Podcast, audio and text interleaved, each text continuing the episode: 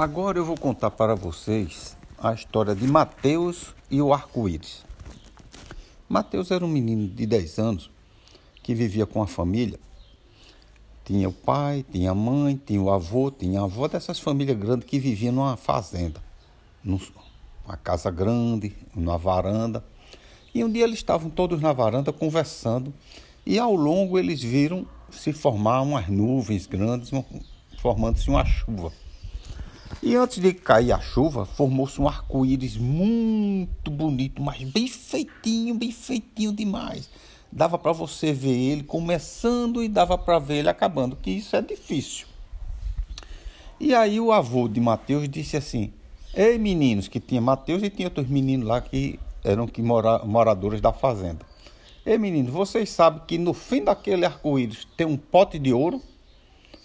Aí os meninos ficaram todos surpresos. Mas quem ficou mais surpreso com aquilo, interessado no assunto, foi Mateus.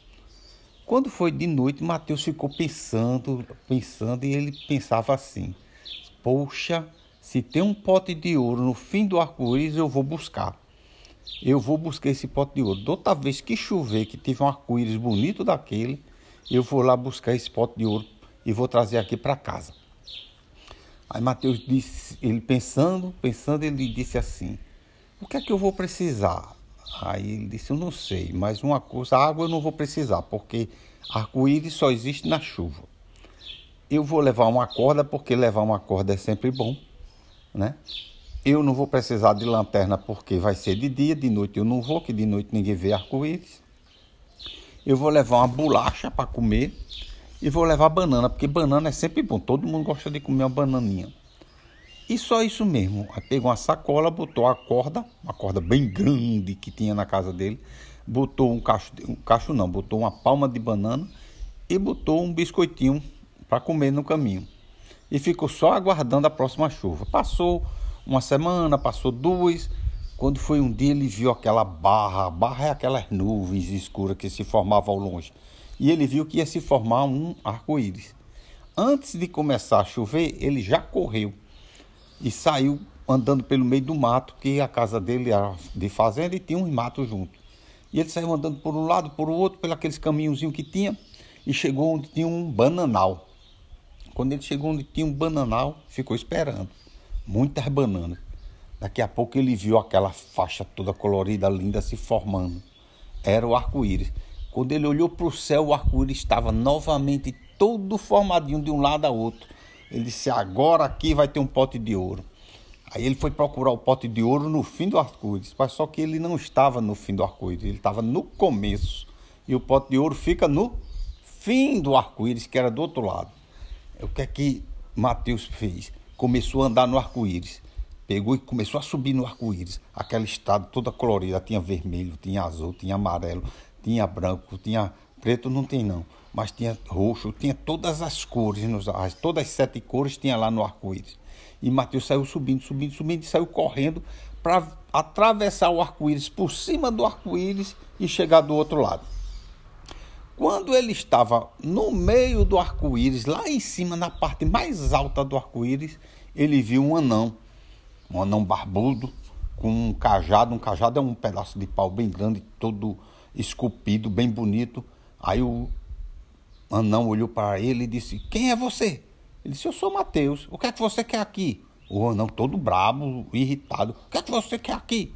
Ele disse: Eu vim buscar o pote de ouro. Ele disse: Pois eu sou o guardião do pote de ouro. Ninguém pode passar por aqui.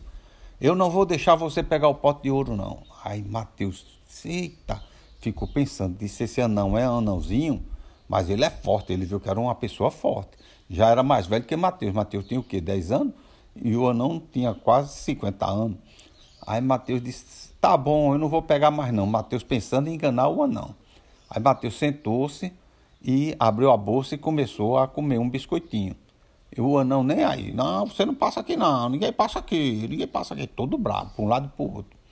Aí ele comeu o biscoito, o anão nem ligou. Quando ele tirou a banana, o anão botou o oi para a banana, ficou logo olhando. Por que ele ficou olhando? Mateus, por sorte, tinha levado banana. A única coisa que anão que toma conta de arco-íris, todo mundo sabe disso, é o quê? Banana. Anão que toma conta de arco-íris gosta de banana, só come banana. Por isso que os arco-íris muitas vezes acabam e começam em bananeiras, né? Então, quando o anão viu a banana, ficou doido para comer a banana. Mateus percebeu, pegou uma banana e jogou assim longe. Quando ele jogou longe, o anãozinho correu para pegar a banana. Que o arco-íris é bem largo, aquilo é muito largo. A gente vê estreitinho, mas é muito largo. É porque a gente está vendo de longe. Quando o anão saiu da frente dele para pegar a banana, Mateus correu. Correu bem ligeiro, o anão ficou lá comendo a banana. Quando o anão percebeu, Mateus já estava descendo para para o fim do arco-íris pegar o pote de ouro. Aí o anão comeu a banana e saiu correndo atrás de Mateus. E gritando: Não, não faça isso, não faça isso. E Mateus saiu correndo. Quando Mateus chegou no fim do arco-íris, que foi o que ele viu? Todo mundo sabe o que é que tem no fim do arco-íris. Um pote de ouro imenso, cheio de ouro brilhoso Mateus pegou aquele pote de ouro e saiu correndo, subindo de volta. Lá vem um anão atrás dele. Não, pare, pare, pare. Mateus nem olhava para trás, só correndo, correndo, subindo de volta para ir lá para o início do arco-íris. E o anão correndo atrás dele, gritando: Pare, por favor, pare. Quando chegou bem em cima de novo, lá em cima, no alto, na parte mais alta do arco-íris, aí Mateus parou um pouquinho. Aí o anão disse: Por favor, não leve o, o pote de ouro, não. Ele disse: Por quê? Foi eu que peguei, eu vou levar. Ele disse: porque esse pote de ouro é quem faz surgir os arco-íris. Com essa luminosidade dele, esse brilho dele, é que ele faz esse arco-íris ficar lindo assim. E se você levar esse pote de ouro, nunca mais vamos ter um arco-íris no mundo. Olhe para trás. Quando Mateus olhou, atrás deles o arco-íris vinha sumindo devagarzinho.